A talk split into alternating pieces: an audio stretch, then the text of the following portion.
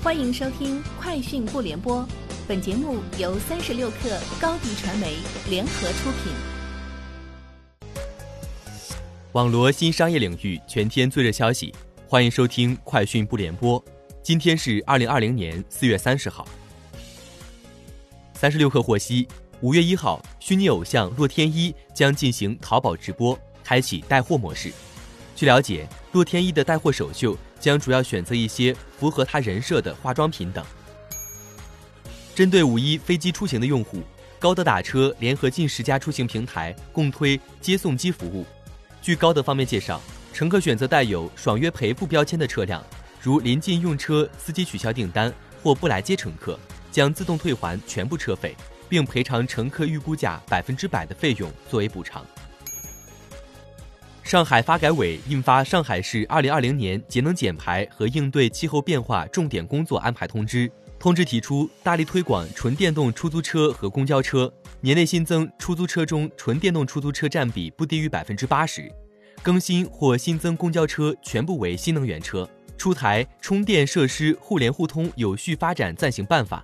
鼓励充电设施互联互通和自用专用充电桩分时共享。新增十到十五个出租车充电示范站点建设，推进 LNG 清洁能源应用。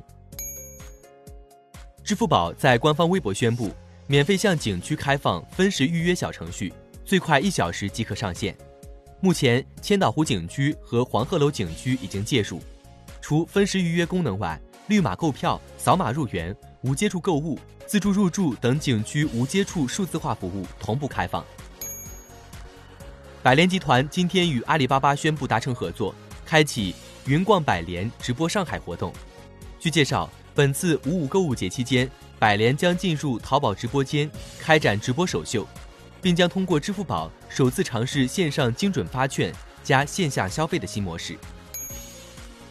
阅文集团首席执行官程武、阅文集团总裁侯晓楠联名发表题为《面孔会变，梦想不会》致网络文学作家的一封公开信。这是自阅文集团宣布人事调整后，新任管理层第一次对外公开发声。公开信中强调，作家是阅文最宝贵的财富，并表示将继续稳固和深化付费阅读粉丝生态。特斯拉汽车今天公布了2020财年第一季度财报。特斯拉方面表示，尽管宣布生产中断，但今年的汽车交付能力已超过五十万辆。对于我们在美国的工厂来说，在恢复运营后，我们和供应商能多快的提高产量，仍然是不确定的。以上就是今天节目的全部内容，节后见。欢迎添加小小客微信，xs 三六 kr，加入三十六课粉丝群。高迪传媒为广大企业提供新媒体短视频代运营服务，商务合作请关注微信公众号高迪传媒。